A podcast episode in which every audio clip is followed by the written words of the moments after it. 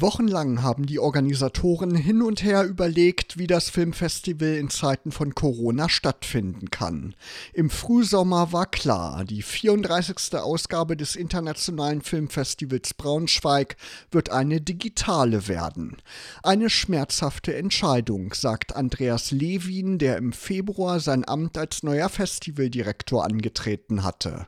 Ein im Vergleich zu 2019 30 Prozent geringeres Budget ließen aber keine andere Wahl. Die erste rein digitale Ausgabe zu organisieren habe schon zu Beginn mit einer Hürde begonnen. Ganze sechs Wochen habe der schnelle Internetanschluss fürs Büro auf sich warten lassen, so Levin.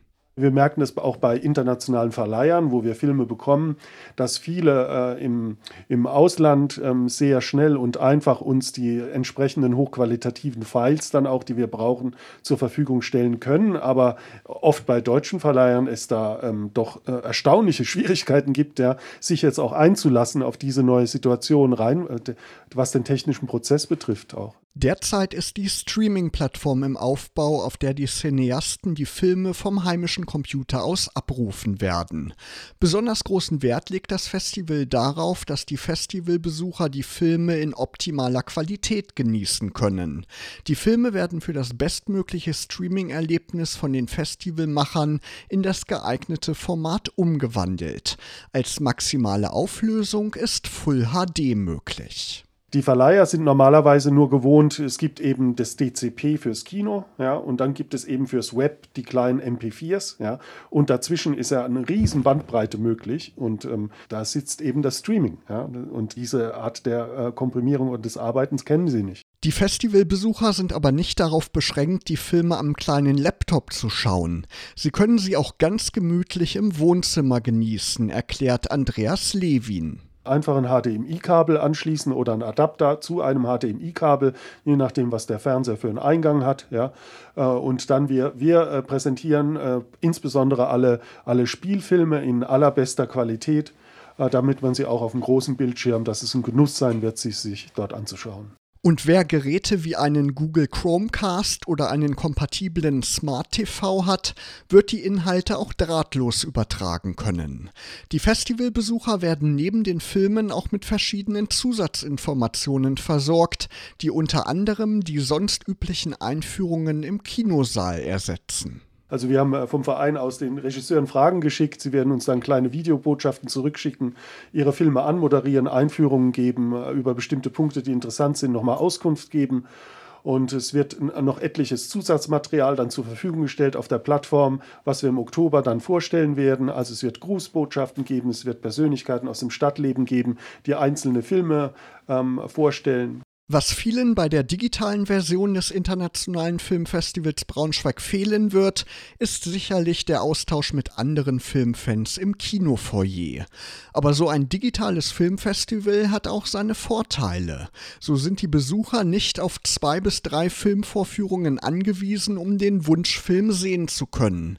Auf die meisten Produktionen haben sie die ganze Festivalwoche über Zugriff. Insbesondere wenn man jetzt am Anfang des Festivals schon einsteigt, ja, also ab, ab Montagabend 18 Uhr, den 2. November, ähm, kann man die Filme anschauen. Das ist quasi die, der Start äh, der Plattform. Und man hat in dem Moment, wo ich ein Ticket kaufe und zum ersten Mal auf Play drücke, habe ich 30 Stunden Zeit, mir den Film anzuschauen. Also ich kann ihn mir auch mehrfach innerhalb dieses Zeitfensters von 30 Stunden anschauen. Und ich habe aber auch fünf Tage Zeit, um zum ersten Mal auf Play zu drücken. Also ich kann quasi wirklich am Anfang mir mein Programm zusammenstellen und dann im Laufe der Woche das abarbeiten. Für Filmfans mit besonders großer Ausdauer und die so viele Filme wie möglich sehen wollen, gibt es auch wieder einen Festivalpass, der für die gesamte Dauer des Festivals gültig ist.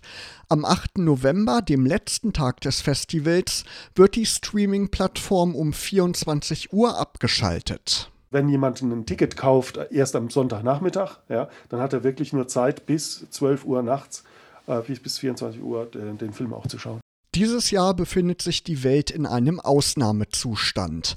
Und dieses Thema zieht sich auch durch das gesamte Festival, sei aber besonders in den Wettbewerbsfilmen präsent, so Andreas Lewin. Also der familiäre Ausnahmezustand, der politische Ausnahmezustand, der Ausnahmezustand des Krieges, des Kolonialismus. Also es sind ähm, oft Extremsituationen, durch die die Protagonisten der Filme gehen. Neu eingeführt hat der neue Festivaldirektor eine Dokumentarfilmreihe. Sie bilde ein Gegengewicht zu den eher dramatischen Spielfilmen.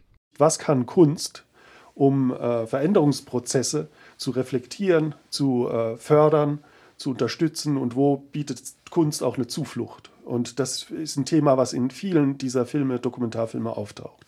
Teil der neuen Dokumentarfilmreihe ist zum einen die Reihe Green Horizons mit Filmen rund um das Thema Nachhaltigkeit und zum anderen gibt es in diesem Jahr einen Schwerpunkt mit Dokumentarfilmen aus Kanada unter dem Motto Reclaiming Histories.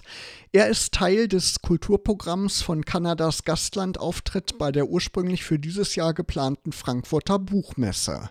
Zahlreiche kulturelle Institutionen aus ganz Deutschland hatten sich dafür als Kooperationspartner beworben. Und äh, wurden 85 in ganz Deutschland ausgesucht an ähm, Institutionen. Und darunter war mein Festival DokuArts in Berlin. Und hier in Braunschweig ist es der Kunstverein Braunschweig. Und jetzt zufälligerweise machen wir, finden wir genau zum selben Zeitpunkt statt. Und im Anfang November wird die Ausstellung im Kunstverein eröffnet mit kanadischen Künstlerinnen und Künstlern aus Kanada. Und unser Festival läuft und dann haben wir gesagt, tun wir uns zusammen und äh, stellen gemeinsam auch Filme aus. Darüber hinaus wird es Filme aus Kanada auch im digitalen Festivalprogramm zu sehen geben. Karten für die insgesamt 82 Filme des Festivals aus 30 Ländern sind ab dem 15. Oktober für jeweils 7 Euro erhältlich. Darüber hinaus gibt es den Festivalpass und Filmpakete. Kurzfilme können kostenlos geschaut werden. Am Ende des Festivals wird es spannend sein zu sehen, wie erfolgreich diese erste rein digitale Ausgabe gelaufen gelaufen ist und wie sie vom Publikum angenommen wurde. Denn digitale Filmfestivals stehen schließlich durchaus in Konkurrenz zu den etablierten Streaming-Anbietern. Einen ersten Einblick in die neue Streaming-Plattform des Festivals gibt es am 24. Oktober beim Preview-Tag, erklärt Andreas Levin. Da kann man einen ganzen Tag lang kostenlos als auch bezahlte Angebote sich anschauen. Man kann ausprobieren, wie funktioniert diese Streaming-Plattform, wie funktioniert es mit dem Bezahlen. Und äh, wir haben einen Spielfilm und einen Dokumentarfilm, den man äh, ausleihen kann. Und wir haben zehn Dokumentarfilme ausgesucht von der European Film Academy, die man kostenlos sich anschauen kann.